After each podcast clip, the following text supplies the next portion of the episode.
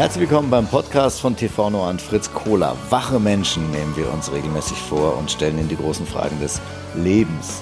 Ähm, von Bob Dylan hat man ja gesagt, dass er so der, der Wächter, der wache, der wache Mensch war, der Themen, die für die Gesellschaft wichtig sind oder wichtig sein werden, er spürt und so auf den Punkt bringt, dass eine ganze Generation ähm, davon beeinflusst wird. Und das war von Anfang an schon, als der Max Prosa ein ganz, ganz frischer, kleiner Künstler war, war das auch die Assoziation, die man, die man ihm so nahegelegt hat, dass er so der, der deutsche Bob Dylan sei. Und, und äh, zu der Zeit, wo ich Max kennengelernt habe, war das gerade, fing er gerade an, bekannter zu werden.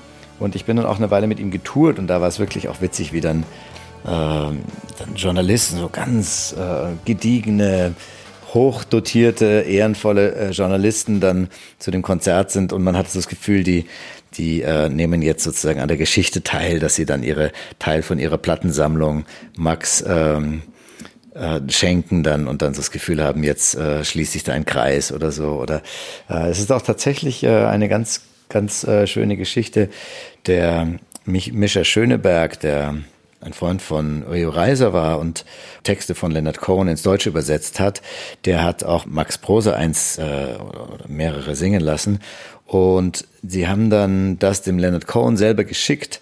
Und das ist ja immer wahnsinnig schwierig, da eine Audienz zu kriegen bei den großen Helden und so. Und er hat aber dann tatsächlich, äh, also auch sich das, die Übersetzung nochmal ins Englische übersetzen lassen und das alles sich genau angeschaut und sich die Musik angehört. Und Max hat mir dann irgendwann auch so eine Karte gezeigt, wo dann stand, Dear Max, uh, very good work, thank you, Leonard Cohen. Und das ist natürlich für die Art von Musikern wie, wie Max und ich äh, welche sind, das ist natürlich schon ein unfassbarer Ritterschlag. Und ich fand es auch irgendwie cool, dass Max wirklich sehr, sehr lange gebraucht hat, bis er damit rausgerückt hat. Also ich glaube, er hatte selber dann auch Spaß dran, an diese, diese unglaubliche Ehrung erstmal eine ganze Weile für sich zu behalten. Ich hatte dann auch irgendwann in dieser frühen Zeit, wurde ich vom Spiegel gefragt, äh, wer ich glaube, dass so die, die ganz großen Durchbrüche des nächsten Jahres waren. Und da habe ich also aus dem, mit dem Brustsohn der Überzeugung gesagt, dass Max Prosa auf jeden Fall dabei ist. Es war dann nicht so der wahnsinnige Durchbruch, wie ich vorher gesagt hatte, aber äh, das gehört vielleicht auch dazu, dass eben jemand, der so viel Tiefe hat und, und so viel Zeitloses äh, in sich trägt, dann eben auch langsamer seinen Weg geht und äh, und ja eben auch alle Zeit der Welt hat, weil es gibt auf jeden Fall Inhalt für ein ganzes Leben. Man muss ihn nicht in den ersten zwei, drei Saisons verballert haben. Ja, im Gespräch, äh, was ihr jetzt gleich hören wird, werden wir alles Mögliche besprechen und sogar äh, klären, was man hätte machen müssen, damit man nicht so viel Ärger mit Hitler oder Trump hätte. Aber ähm, als Einstieg habe ich ihn äh, befragt zu einer gemeinsamen Leidenschaft von uns, nämlich Yoga, was wir gerne machen. Aber seine äh, Antwort war enttäuschend. Nee, jetzt gerade war ich ewig nicht mehr. Ein paar Monate schon. Mhm. Aber ich will jetzt wieder anfangen. Aber jetzt habe ich auch schon wieder neue Musik, Musikideen. Ich habe nämlich, ah, ja. bin jetzt gerade so ein bisschen wie so eine Fertigstellung. Ich habe das Gefühl, dass gerade so eine Phase ist in meinem Leben, wo ich so sehr gut Sachen zu Ende bringen kann, mhm. weißt du. Und ganz lange war das nicht so. Nach Rangoon ja. und so habe ich so rumgedümpelt. Aber die ganze Zeit sind ja Songs entstanden und Sounds und Dinge. Und ich habe jetzt eigentlich überlege, ob ich mich nochmal daran mache an diesen Brocken von Spirit, der da irgendwie noch so rumfloatet. Weißt du? Aus der Rangoon-Zeit noch, oder? Genau, aus ah, der Prä, äh, äh, Post-Rangoon-Zeit praktisch. Ja, da sind ja auch dieses, da sind auch noch Songs irgendwie in meinen Ohren von, mhm. von, von Touren von dir und sowas, wo ich denke, und das war mit diesem, du hattest dann auch so geile Sounds of Synthes und irgendwas, was ich dann so, so richtig nie so zu der Frucht gekommen mhm. sehen habe, die ich damals auch empfunden habe. Ja, ja, genau. Ja. So ist es für mich auch. Aber dieses, ja. das ist alles so ein bisschen so wie so ein schwieriges Gewässer, weil ich damit schon mal so gesunken bin irgendwie. Oder das heißt so nicht, nicht rauskam aus, also ich bin damit mal irgendwie nicht vorangekommen. Mhm. Also ein bisschen schwer, muss ich jetzt mal so vorsichtig reinfühlen, ob ich mich jetzt wirklich so Herr der Dinge fühle, mhm. so da reinzugehen und sozusagen, okay, ihr kommt jetzt hier auf die CD und so und so mache ich es und äh, dann nochmal die ganzen Leute involvieren, das erfordert natürlich auch, dass eine große Gruppe dann am Start wäre. Ne? Ja das irgendwie finanziell zu wuppen und so. Ja. Oder ob ich sage. Aber vielleicht kannst du da auch eben so eine. Also ich staune immer oft, was es für Abkürzungen gibt. Im Grunde bei uns ja auch ähm, mit TV Noir. Eigentlich war das der Todesstoß, dass es keinen Sender gab. Und, ja. dann, und dann haben wir ja halt dann erstmal so angefangen äh, zu sagen, na ja, dann macht man halt jetzt im Rahmen vom Festival mal, wo du dann auch ja. dabei warst und so. Und dann aber irgendwie, wenn man da dran bleibt und guckt und so, dann gibt es oft dann eben doch die Möglichkeit, dass man das nicht so machen muss, wie man auf den ersten Blick denkt. Aha. Und dann aber doch ganz viel von dem, was einem wichtig wird, eben erhalten ist. Also wir mhm. produzieren jetzt eigentlich viel einfacher, aber wir haben ja neulich jetzt von dieser Glenn Hanser Clouseau Show die Sachen, das sieht so toll aus. Also, mhm. und, und ich kann mir auch vorstellen, dass von dem, was ich da gespürt habe, an Besonderem, was ich eben in keinem deiner jetzigen Alben ähm, so die so, also dieses Radiohead-artige, dieses, mhm. dieses so finstere, was irgendwie zwar die Fettheit hat wie deine letzte Platte, die, aber, aber einfach noch, noch düsterer ist mhm. und noch und noch eingeweihdiger ja, irgendwie. Genau, ja. Und ich glaube, das ist schon, dass man da auch dran basteln kann irgendwie, mhm. indem man halt dann nimmst du halt nicht den wahnsinnig teuren Synthesizer, sondern irgendein Plugin, was das halt zu 80 Prozent so gut ist. Aber wenn du dran, so wie, wie eben jetzt bei der Platte jetzt, wo man einfach merkt, das ist alles so tight. Mhm. Das, da ist jemand, der genau weiß, wie das sich anfühlen wird. Also das ist jedenfalls meine Hoffnung auch für, für, für meine nächste Platte. Da will ich eben auch ein bisschen über dieses rein akustische mhm. rausgehen. Und das habe ich ja schon Ewigkeiten auch nicht mehr gemacht. Und eben auch deshalb, weil das halt immer so viel Overhead ist. Und eigentlich mhm. hoffe ich so ein bisschen auf dieses... Äh, Mhm, mhm. dann, ja. dann diese, diese, diesen Aspekt reinzunehmen, aber eben ohne dann gleich so eine Veranstaltung rauszumachen. ja, ja, schwierig. Nehmt ihr eigentlich schon auf? Mhm. Ja, das Tonbandgerät lief bereits und äh, die nächste Frage dann war die nach, nach äh, wichtigen Ereignissen oder, oder Geschehnissen, die in seinem Leben passiert sind und ihn geprägt haben. Ähm, was mir als erstes einfällt, zu dem so was, was mich gemacht hat, war so die, was eigentlich? Ja, die, die Irland-Reise, die ich gemacht habe und, und dieses erste Lied, dieser erste Funke von einem Lied, Straßen nach Peru hieß das, mhm. was ich irgendwie geschrieben hatte und was, wo ich irgendwie gemerkt habe, dass das den Effekt, den es macht. So, ich habe irgendwie mhm. dann versucht, so Bälle rauszufeuern an Liedern in die Welt und irgendwie guckt, wie kommen die zurück. Ne? Du bist damals ja, eigentlich warst du damals, glaube ich, noch Physikstudent. Genau, ja. Und hast so ein bisschen angefangen, auch gegen den Plan von deinen Eltern zu rebellieren und bist dann nach Irland gegangen zum Straßenmusik machen. Ja, ja. Also ich habe mir schon so ein paar Fragen gestellt und ich musste raus aus dieser aus, diesen, aus dieser Umgebung, in der ich war, um mal so zu hören, was sagt eigentlich so die innere Stimme raus mhm. aus diesen Mustern, in denen ich mit allen möglichen Leuten gesteckt habe, wie zum Beispiel meinen Eltern oder auch meinen Freunden. Und dann gab es dort in Irland, äh, dann habe ich dort angefangen, auf den Straßen zu spielen. Und weil da eben nichts war, konnte sich dieser, dieser Wunsch danach irgendwie so klar artikulieren in mir. Ne? Mhm. Und dann, ähm, Was meinst du, es war nichts? Äh, also es war niemand, den ich kannte. Ah, ja. Und mhm. es war aber auch das heißt, sonst. Du konntest auf dem Blatt Papier, auf dem weißen Blatt Papier sozusagen dich gestalten. Genau, und ich konnte mich immer wieder neu äh, identifizieren. Jedes Mal, wenn ich auf jemanden traf, der mich nicht kannte, mhm. konnte ich wieder neu irgendwie äh, damit umgehen und schauen, wer ich eigentlich sein will. Und hattest du damals dann eigentlich vor allem Bob Dylan und irgendwelche englischen Sachen gespielt oder die, hast ja. du die Iren mit deutschen Texten genervt? Nee, nee, nee, nee. Ich habe Bob Dylan gespielt und die ja. Und lustigerweise kamen dann die Touris, die deutschen Touris und haben gesagt, so guck mal hier, äh, hier ein irisches Original, can we make a photo with you? und dann hast du yes. so einen ganz, ganz heftigen irischen Akzent gefaked, um den nicht zu enttäuschen. das genau denke ich mir so, oft, wenn, genau so. wenn ich, natürlich ergibt sich gut, wenn man im Urlaub, man will ja selber auch beim Straßenmusik machen was Besonderes machen, ja, geht halt woanders hin. Und oft ist es dann so, dass man sagt, na gut, machen wir uns nichts vor. Es sind halt hier irgendwie lauter deutsche Touris um uns rum. We might as well. ja, ja. Und dann, aber Straße nach Peru hast du dann dort geschrieben und auch dort ausprobiert oder wie? wie ja, so in der Zeit, so ah, ja, in der okay. Zeit drumherum war das irgendwie. Aber ich weiß noch irgendwie so diesen Effekt. Dann war ich dort in Hamburg bei diesem Popkurs damals und dann war mhm. ich bei so einem Produzenten dort. Und ich weiß noch so den Effekt, den es plötzlich hatte. Und und dann war das erste Wichtige so auf dieser Suche. Aha, da ist irgendwas da, was irgendwie so einen Anknüpfungspunkt bringt, wenn ich das jemandem vorspiele. Also du hast gemerkt, die werden hellhörig. genau, ich habe gem hab gemerkt, dass das Lied irgendwas macht. Ja? das war eigentlich alles. Mhm. So, und, äh, das, und, und da konnte ich dann irgendwie weiter suchen. So, und eigentlich mhm. ist das jetzt immer noch der Fall. So, ne? Mhm. Und war das dann, ist es für dich was wirklich total anderes, wenn du merkst, dass das Feedback auch durch einen Zuhörer kommt? Oder also was ist der Unterschied zwischen dem Feedback, wenn du den Song spielst und merkst, oh, cool, ich bin hier an was Besonderem dran, und dem, wenn du es vor Publikum oder vor Leuten, die sich, äh, die es beurteilen, hörst und dann merkst, da kommt ein Feedback? Ähm, also heute ist es nicht mehr so, krass anders, so für mich? Oder ist es vielleicht so mehr so das Interesse bei mir selber? Oder ich kann, mhm. denke, dass ich es irgendwie so gut einschätzen kann.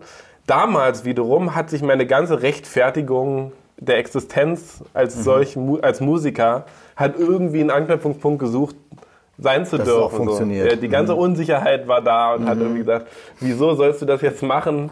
Wer sagt denn, dass du das besser kannst als so viele andere? Was, äh, so diese ganze, diese, dieser innere Zensor, die ganze Zeit gelabert. Das heißt, und es war eigentlich keine starke Stimme, die gesagt hat, fuck you, ich spüre einfach, das ist gut, äh, das wird auf jeden Fall funktionieren. Das war. Nee, das, das war, das war nicht, aber es war so wie in, in, in mir so eine Suche, die so dann plötzlich erfüllt war von, ah, okay, da ist irgendwas. Ich habe mich nicht Aha. die ganze Zeit geirrt oder meine, da wo ich herkam, viele der Meinung aus meiner Familie, ich wäre irgendwie auf der Schulband hängen geblieben oder so. Ne? Ich, und ich wusste ja auch selber nicht, das richtig einzuschätzen. So, ne? Ich kannte niemanden, der Musik gemacht hat. Ich habe einfach irgendwie nicht mehr so regelmäßig Physik studiert aufgrund von meiner Gitarre und meiner Stimme und diesen Liedern. Ja. Ich brauchte irgendwas. Ja. brauchte irgendwas was Sicherheit dazu. Und das, und so das war da. Und, und jetzt ist es ein bisschen anders, was irgendwie ein bisschen auch entspannter ist für mich, mhm. weil kann das. Dass du mehr Vertrauen auch hast in die Wirkung. Ja, ja, genau. Mhm. Und kann das mit sehr viel Ruhe sehen und ich bin mir auch durchaus bewusst, dass es, äh, dass es scheitern kann, dass das auch völlig okay ist. Mhm. So. Naja. Mhm. Äh, ja, ich glaube, dass, also es gibt hier so die, diese Theorie, dass man sagt, ja, die echten Künstler, denen ist es egal, die malen dann irgendwie 30 Jahre lang, keiner versteht und dann werden sie auf einmal entdeckt und so. Aber ich, vielleicht ist dann auch Musik noch ein bisschen was anderes als, als, äh, als Malerei.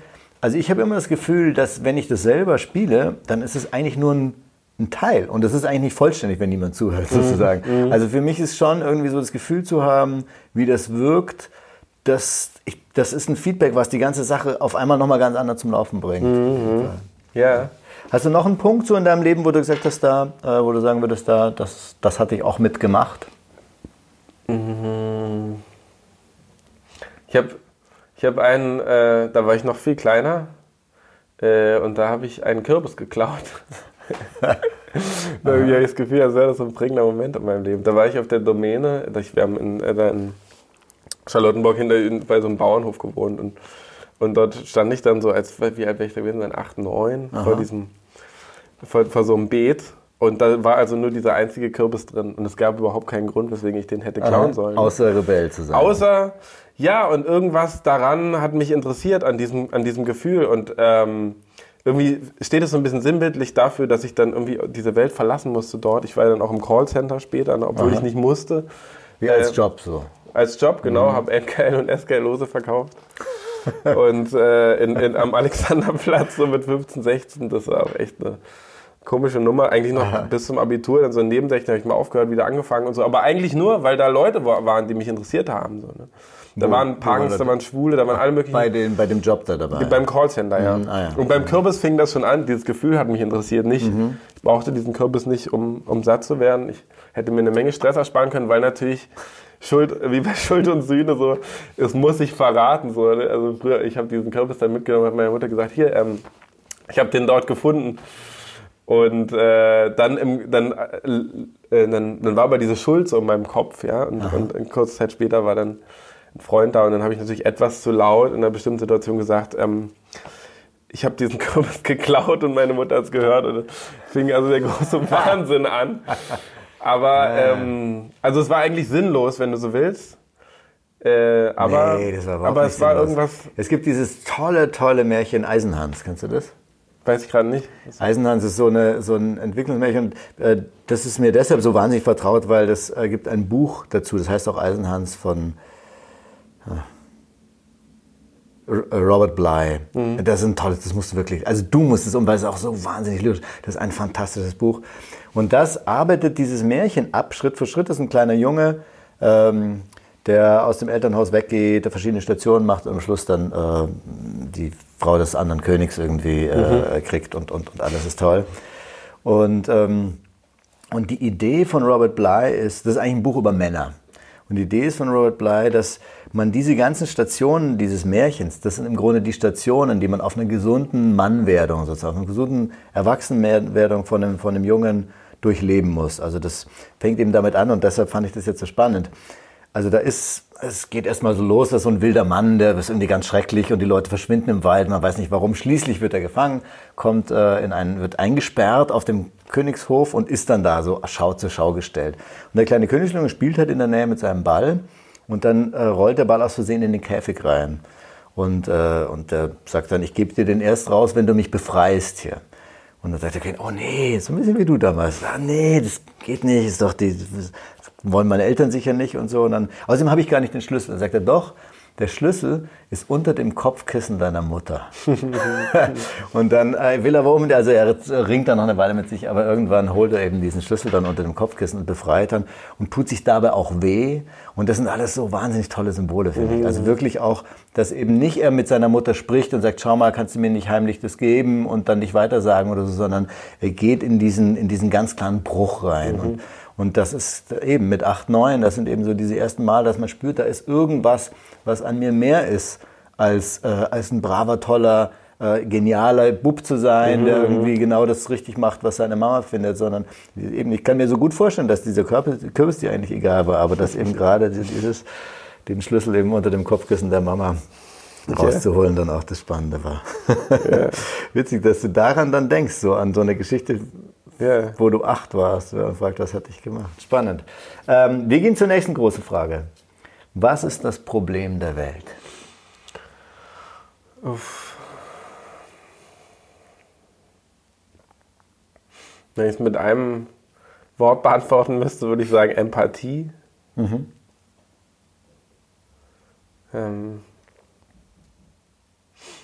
ja, ich glaube wirklich glaube, dass es ein großes, großes Problem ist. Also dass sich dadurch viele Folgeprobleme lösen mhm. durch die, dadurch, dass alle möglichen Menschen der Meinung sind, dass andere Menschen irgendwas, also die das nicht nachvollziehen können, der Meinung sind, machen es falsch nicht, oder sie, mhm.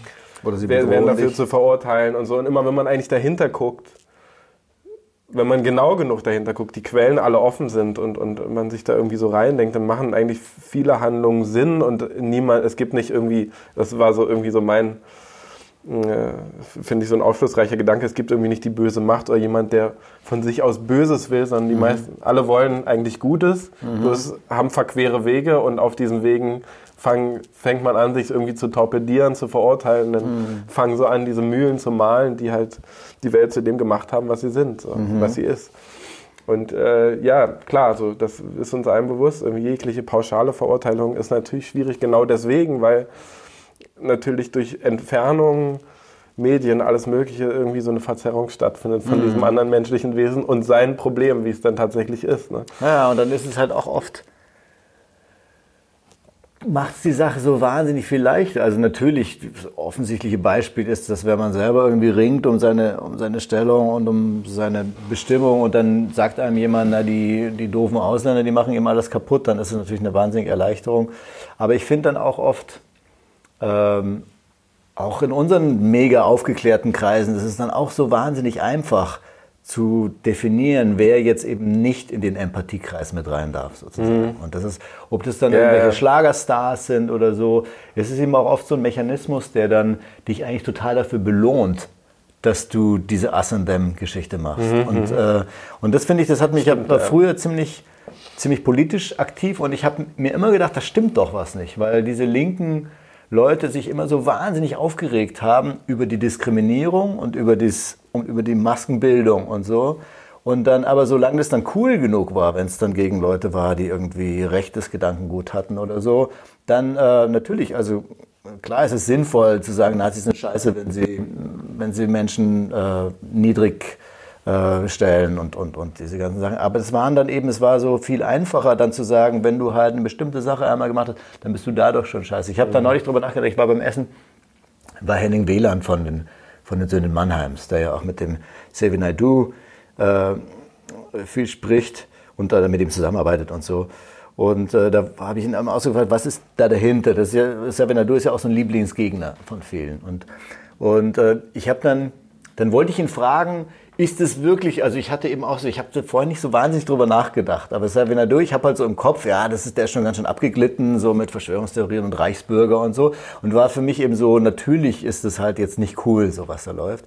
Und dann wollte ich ihn eben fragen, ist es wirklich so das? Und dann habe ich gemerkt, was würde ich ihm eigentlich vorwerfen? Ich habe Reichsbürger sagt mir jetzt erstmal nichts mhm. und, ähm, und Verschwörungstheorien finde ich ehrlich gesagt kein großes Problem. Ich bin selber ich, ich glaube selber in vielen Fällen, dass die offizielle Theorie eine der abwegigsten mhm, Verschwörungstheorien ist, mhm. irgendwie bei der, bei der dritten RAF-Generation oder bei 9-11 oder sowas. Ich glaube da jetzt nicht eine spezielle, aber dieses aktuell, das aktuell äh, Normale ist jedenfalls nicht das, was, was irgendwie ich jetzt für besonders ja, ja. Und, äh, und er ist offensichtlich ja nicht jemand, der sagt, äh, es darf keine Ausländer geben oder, oder Leute sind Untermenschen oder so, sodass ich nicht mal die Frage formulieren konnte, ist der wirklich so schlimm, das? Ja. Und das fand ich eben spannend, dass doch eben, ich weiß es nicht, da gibt es wahrscheinlich jetzt Leute, die sagen, nee, der hat doch ganz klar diese Sachen gemacht und die sind tatsächlich verwerflich. Ich habe aber nichts davon rauskramen mhm. können. Ja, ja, ja. Aber so, auch so ein interessanter Fakt zum Beispiel, ja, also bei eigentlich dem Urbösen, was uns so in der Geschichte in der Schule begegnet ist, also den Nazis und Adolf Hitler, dass der Vegetarier war. Ja, das ist so ein mhm. Punkt, den finde ich irgendwie total interessant, weil, weil so das auch nicht so richtig zu dem Bild passt, was man so mhm. normalerweise so davon gewinnt. Also kann sich eigentlich nur, finde ich, wenn ich so darüber nachdenke, man, erschließt sich das mir nur so, dass es wahrscheinlich jemand war, auch nachdem man diesen Filme und so, diesen Untergang und so weiter mhm. alles, alles gesehen hat, der, der so ein sehr, der, dessen irgendwie, der irgendwie so einen Glaube hatte an irgendwas, wo er hin will und irgendwas Gutes für die Menschheit, was eigentlich so un, unheimlich pervertiert ist. Ja. Aber es kann nicht praktisch so also wenn jemand Vegetarier ist, denke ich so, dann hat man schon da irgendwie so eine Art Reflexion, ja. ja. Oder zumindest, also ich meine, er isst keine Tiere. Mhm. Und was ist da alles passiert? Es passt also so wie überhaupt nicht zusammen. Ne? Also irgendwas, irgendwas Pervertiertes ist passiert, aber man wird dem wahrscheinlich nicht gerecht, indem man ja so eben damit umgeht und sagt, es war so ein komplett äh, steinherziger mhm. irgendwie, der so das alles einfach böse wollte und sich so diktatorisch durchgesetzt hat, sondern das ist passiert aufgrund von irgendeiner, ja, man muss irgendwie dann in diesen Kopf reingucken und sagen, ja, wie, warum irgendwelche Dinge, also ja, und da ist das menschliche Gehirn halt einfach so komplex und so viele Ursachen sind uns nicht bekannt, aber man macht sich immer zu einfach, glaube ich so. Ne? Ja, ich glaube, dass, dass wir tatsächlich so gebaut sind, dass mhm. wir eine Grenze ziehen können und sagen, deshalb fand ich eigentlich toll, dass du Empathie gesagt hast, weil das, dass wir die Grenze sagen und sagen, diese Empathie, die ist selektiv. Mhm. Und es gibt diese ganz klare Grenze zwischen Us und Them. Das ist von Roger Waters, ein, ein toller Mensch ist übrigens mhm. von, von mhm. Pink Floyd. Der, es gibt eine Version von, von, dem, äh, von der DVD von The Wall, wo er sich mit dem Zeichner zusammen über den Film unterhält, aber auch über das ganze Leben. Und das ist so wahnsinnig toll, diese Spur, das kann ich total empfehlen, mhm. durchzuhören. Da spricht er eben auch, dass das für ihn eben so ein ganz Grundthema ist, diese, diese eigentlich äh, Falschheit von der Ethik, die es so leicht macht, zu unterscheiden zwischen denen, wo das alles gilt, dieses Warmherzigkeit ja, und wir sind alle Brüder und dieser harten Kante und was jenseits von dieser Kante ist, ist einfach scheißegal. Ja. Und ich glaube, dass das ein Grund davon ist, ich bin da so ein bisschen biologistisch, ähm, dass wir natürlich, wir sind die Nachkommen von denen, die deshalb überlebt hatten, weil sie diese Fähigkeit hatten, sich zusammenzurotten, das ganze Dorf mhm. und gegen das andere Dorf äh, loszumarschieren und die alle umzubringen. Mhm. Und die, die das nicht hatten, die dann gesagt hey, lass doch ein bisschen Peace und cool, die sind dann einfach äh, abgefackelt worden. ja, ja. Und ich glaube, das ist schon das einfach dieser Rassismus und die, die Möglichkeit, die Empathie so selektiv zu vergeben, das ist leider ziemlich tief in uns angelegt ist. Aber wir sind auch damit ausgestattet worden, über die Sachen nachdenken zu können und zu gucken, ja, ja, ja. wie unsere Werte matchen. Und das, deshalb finde ich es eigentlich spannend, da zumindest das Bewusstsein zu pflegen dafür, wo mache ich eigentlich selber ständig diese, diese, ähm, diese Grenzen. Und vor allen Dingen auch finde ich wichtig, diese ältere Generation, bei der das ja vielleicht noch stärker verankert ist, daher wo sie kommt, so sagen wir mal mhm. unsere Eltern und Großeltern, ne? dass eben dort auch... Ähm, aufzuzeigen und nicht einfach, ich glaube, also ich höre oft, dass Leute das einfach irgendwie so durchwinken und sagen, irgendwie, mhm. die sind halt so, das ist halt so. es fängt halt ja. bei den einfachsten Dingen an, so, ne? was ist, ist normal? Ja, es ist einfach bequem dann zu sagen, ja, die sehen das so, meine Eltern so, ne, aber so, letztendlich, das, wie viele brüllende Kreaturen hat diese, hat die, äh, und äh, Schmerz, wie viel Schmerz hat das hervorgebracht, dass es irgendwie diesen Gedanken gibt, dass nur auf einem Weg Familie richtig sein kann, so, ja. ne? Also es gibt eben so Mann, Frau, Kind und wenn das irgendwie anders ist, dann äh, dann wird wahrscheinlich irgendwas nicht richtig sein oder so zumindest kann es dann schon mal gar nicht so gut sein. So, ne? Ja, ich glaube, das ist ein Punkt, wo wir wirklich jetzt einfach mit der Gesellschaft tatsächlich in eine gesündere Art einsteigen, mit damit umzugehen, dass Sachen einfach verschiedene Formen haben können. Und, und ich glaube, dass vieles von den Dramen und auch von den Traumata, die, die äh, in Anführungszeichen zerrüttete Familien äh, oder Scheidungen oder so mit sich gebracht haben, auch durch das gesellschaftliche Stigma kommen. Und, und dass das vielleicht tatsächlich ähm, eine insgesamt heilsamere und gesundere Gesellschaft sein kann, die da weniger fixiert ist und wo einfach ich sehe in meinem Umfeld auch viel mehr jetzt so Situationen, wo man einfach weiß, dass das mal den Mann gab aus der Zeit und dann mal den Mann aus der Zeit und, und man dann sich irgendwann wieder arrangiert und das muss dann nicht heißen, dass es nicht wehtut, aber es ist nicht mehr so, so dieses, dieser Höllenschlund, in dem man gar nicht gucken darf. Also wenn ich denke, in, bei meiner in meiner Familie, mein Papa war dann irgendwann mal so total begeistert von so einer christlichen Gemeinschaft und hat dann gesagt, komm, lass uns da gemeinsam hinziehen und so. Und meine Mama hat einen totalen Horror davor gehabt, hat überhaupt keinen Bock drauf gehabt. Und ich glaube, dass vieles von ihm, was ihn damals getrieben hat, war einfach auch, dass er einfach nach einer Weile mal Lust hatte, einfach raus zu sein. Und vielleicht würde sowas heute eher gehen, dass man, dass das dann denkbar ist, eher als, als damals, dass man sagt, ich brauche mal irgendwie einfach eine Auszeit und, und man dann vielleicht gesunder und ohne diesen, ohne dieses Drama dann damit gemeinsam umgehen kann, selbst wenn man den Weg, den Teil des Wegs, der vor einem liegt, jetzt nicht gemeinsam beschreitet und und genau, also ich glaube, das ist eine Entwicklung, die uns auch gut tut. Ich glaube auch, dass sich das wandelt, aber trotzdem müssen wir irgendwie so stark sein, das so zu konfrontieren, glaube ich. Ja, noch. Du hattest vorhin auch noch angesprochen, ähm, wie, dass es irgendwie nicht in unser Gehirn passt, dass, dass so die Inkarnation des Bösen, die wir bei Hitler sehen, dass der dann aber Vegetarier ist und, äh, und irgendwie Tieren nichts Böses antun will. Und ich glaube, es war bei, bei Himmler, der dann irgendwie ein ganz fürsorglicher, liebevoller Vater war zu seiner Tochter und dann am, am nächsten Tag wieder die Vernichtung weiter organisiert hat. Und ähm, ich glaube, dass, dass dieses ganz, ganz Böse, was da in manchen schlummert, oder diese, diese Lust daran, ähm, grausam zu sein und, und zu vernichten, dass die fast immer zurückzuführen ist auf Kränkung und auf ähm, Situationen, wo jemand einfach zutiefst ja, gekränkt, verletzt worden ist. Und wenn man denkt, was man da vielleicht hätte verhindern können, wenn man im richtigen Zeitpunkt den Trump einfach in den Arm genommen hätte und gesagt hätte, hey, du bist vollkommen in Ordnung, dein Papa ist nicht der Nabel der Welt. Das wäre schon sehr, sehr schön gewesen. Und aber auch die Globalisierung, glaube ich, dadurch, dass eben die Prozesse so weit, es ist so weit entfernt. So, die haben die Todesurteile unterschrieben, aber sie mussten niemanden umbringen. So, ne? Das ist ja auch, was, was ein Problem ist in unserer heutigen Welt. So, ne? Die ganzen Leute, denen die Häuser gehören, in denen wir wohnen, die sitzen irgendwo in London oder in Paris.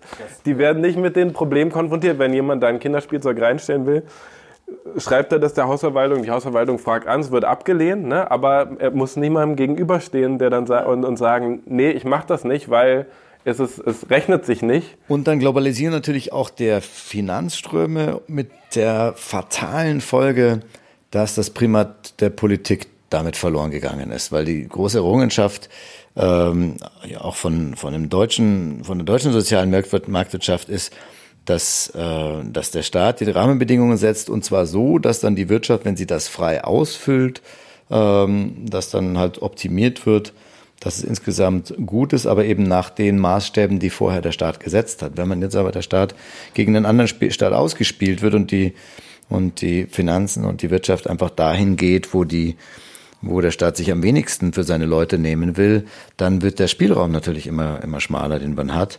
Und, äh, und das, äh, diese Riesenveränderungen, die wir jetzt sehen, wo dann eben Kapitalismus in Russland zum Beispiel eben anders aussieht als, äh, als der Kapitalismus, den wir uns Gott sei Dank hier aufgebaut hatten mit seiner sozialeren Art, aber das bei uns eben auch nicht für immer so äh, gesichert ist.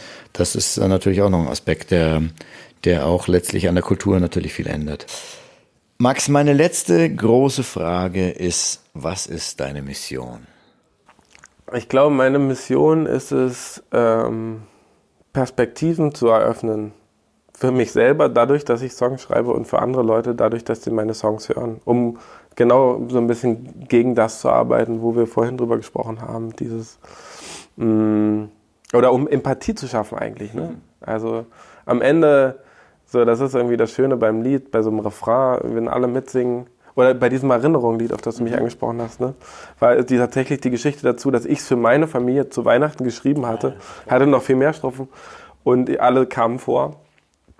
Und dann habe ich es einem Freund vorgespielt und der sagte dann, das ist ja über meine Familie. So, ne? Und das hatte dann in dem Moment dieses Verbindende geschaffen. So, ne? Wir sind nämlich gar nicht so unterschiedlich, alle, sondern äh, nur so die, die, ja, die Vorurteile in unserem Kopf, so was da oder da besser ist oder schlechter. Das ist irgendwie was, was, was, was so viel Umgang, so viel Stress schafft. Ne? Und die, ich glaube, so als Musiker sind wir vielleicht in der Lage, das irgendwo austarieren zu können. Ja, ja, genau. Aber das ist doch eigentlich wirklich auch eine schöne, eine schöne Mission, die äh, als, als Künstler Raum zu schaffen für, für diese Empathie, die so dringend gebraucht wird in der Gesellschaft.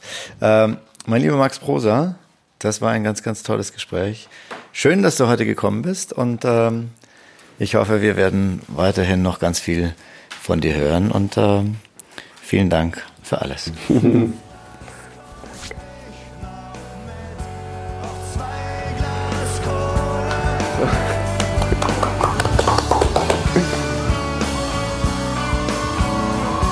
Und es ist schon kurz nach vier, also acht nach vier, ich muss springen.